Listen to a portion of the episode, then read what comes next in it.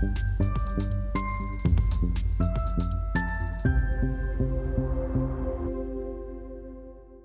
Bonjour, bienvenue sur Investor TV dans notre émission Bourse. Euh, nous étions dans les Sunwash à Paris à l'occasion des, de l'Investor Access euh, il y a quelques jours où les sociétés cotées small cap, mid cap rencontrent les gérants de fonds, les family office, les investisseurs euh, professionnels. nous y avons rencontré Jean-François Labadie, le directeur financier de Verimatrix et nous en avons profité pour l'interviewer. Jean-François Labadie, bonjour. Vous êtes le directeur financier de Verimatix. Nous sommes ici dans les Salons Hoche à Paris à l'occasion de l'Investor Access. Eh bien, commençons peut-être par une présentation de parce que c'est la première fois que vous venez sur Investor TV. Tout à fait. Alors bonjour, euh, tout d'abord, merci de, merci de me recevoir. Alors Verimatrix, euh, qu'est-ce que c'est? Verimatrix, c'est une société d'un peu moins de 300 personnes à peu près, euh, très internationale, qui a finalement deux métiers. le premier, c'est une base historique euh, de fournisseurs de solutions de protection des contenus vidéo. Euh, contenus vidéo, diffusion euh, par satellite, télévision payante traditionnelle, donc protéger, protéger le contenu. Et la deuxième activité, c'est une activité beaucoup plus de cybersécurité qui fournit des solutions pour protéger les applications, applications que vous avez sur, sur votre téléphone pour bénéficier d'un certain nombre, d'un certain nombre de, de services. D'accord. oui. Alors qu'est-ce qui fait vos, forces, vos spécificités qui vous distinguent d'autres acteurs euh, dans les secteurs que vous venez de citer? Alors plusieurs, euh, plusieurs forces. La première, c'est euh, la qualité des, effectifs de, de, Verimatrix, des gens qui sont très très expérimentés dans tout ce qui est algorithme, codage. Euh, protection, euh, protection des contenus en général, puisque Verimatrix fait ça depuis, euh, depuis des années. Et puis sa deuxième force, c'est un petit peu la richesse de sa clientèle existante. Sa clientèle de, traditionnelle chez Verimatrix, ce sont des grands opérateurs télécoms, toutes les sociétés qui fournissent au sens large du, du contenu vidéo, et ceci répartis sur l'Amérique du Nord, l'Amérique du Sud, l'Europe et, et l'Asie. Et puis je rajouterai un, troisième, euh, un troisième composant essentiel à Verimatrix, c'est son innovation. Euh, Verimatrix a toujours été en avance sur, euh, ces marchés dans, dans son côté un petit peu disruptif, de trouver des solutions de, protection, de, monitoring des applications et des tentatives d'attaque qui permettent finalement à leurs clients de protéger leur, chiffre, leur chiffre d'affaires. Côté financier, vous avez publié vos semestriels, donc vous, publiez vite, hein, vous publiez euh, fin juillet euh, pour des comptes arrêtés le 30 juin. oui, on, est, on, est, très efficace chez Verimatrix. Qu'est-ce qu'il faut retenir de cette publication? Alors écoutez, cette publication elle est très intéressante puisque Verimatrix a démarré euh, fin 2021, début 2022, une vraie transformation. transformation de son chiffre d'affaires avec le lancement de nouvelles offres proposées essentiellement en mode SaaS. Quand on est financier, on connaît un petit peu les effets euh, difficiles du, mode SaaS, c'est-à-dire euh, une pression sur le chiffre d'affaires, un chiffre d'affaires qui baisse, une pression sur la rentabilité, euh, mais par contre avec un objectif de retrouver de la croissance pérenne et profitable à, moyen terme. Sur la publication du premier semestre, il y a plusieurs éléments de satisfaction.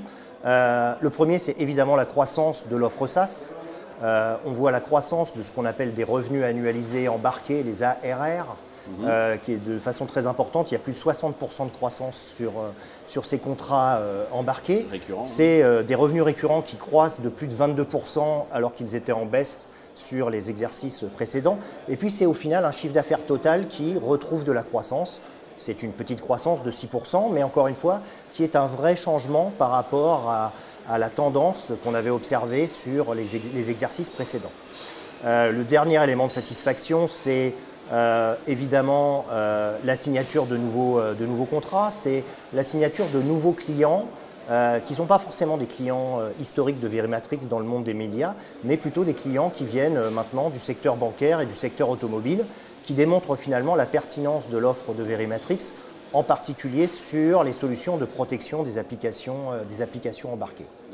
Je ferai peut-être une petite aparté sur la rentabilité, puisque je suis le directeur financier de, de, Verimatrix, donc c'est important. Mais je dirais que malgré le passage difficile de la baisse de chiffre d'affaires que l'on a observé, on a maintenu un EBITDA positif et on a limité la, consommation de trésorerie euh, de la part des opérations, ce qui nous permet d'avoir un bilan solide aujourd'hui, une trésorerie suffisante, pas d'échéance de refinancement euh, à court terme, euh, donc pour pouvoir continuer la transformation de, de Verimatrix dans les, dans les années qui viennent. Donc le second semestre est plutôt bien orienté, à vous écouter?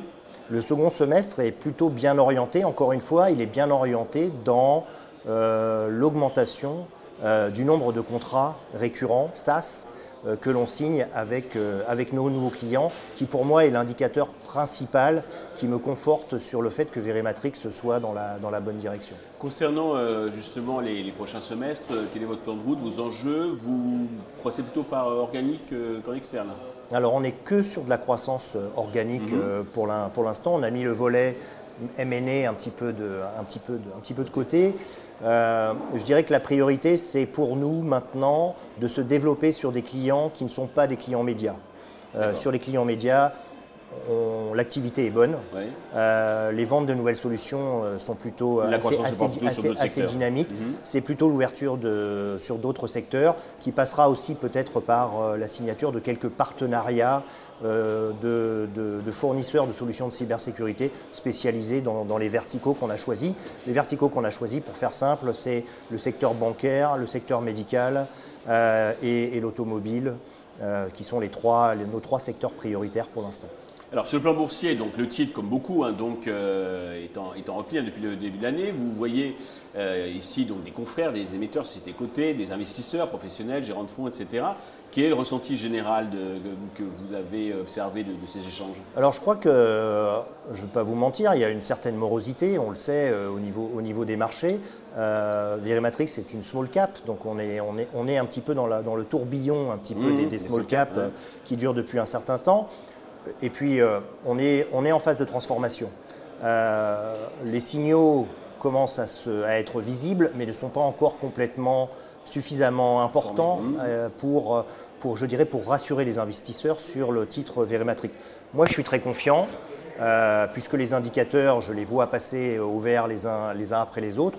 Je crois qu'il faut, faut être patient. Et puis quand on pourra démontrer qu'on est reparti sur une croissance pérenne et profitable, je crois que la confiance, euh, la confiance des investisseurs euh, reprendra. Bon, je mets de côté les aspects macroéconomiques que je ne maîtrise pas du tout, euh, évidemment, mais, mais voilà, c'est un moment, c'est une phase compliquée pour pas uniquement pour Verimatrix, mais pour, pour, pour beaucoup d'émetteurs. Tout le compartiment de la côte. Mais bon, c'est comme tout cycle économique, ça repartira le plus rapidement, j'espère. Eh bien, ça me semble un bon message de conclusion à destination de tous les actionnaires, investisseurs qui, euh, qui nous regardent, qui nous écoutent.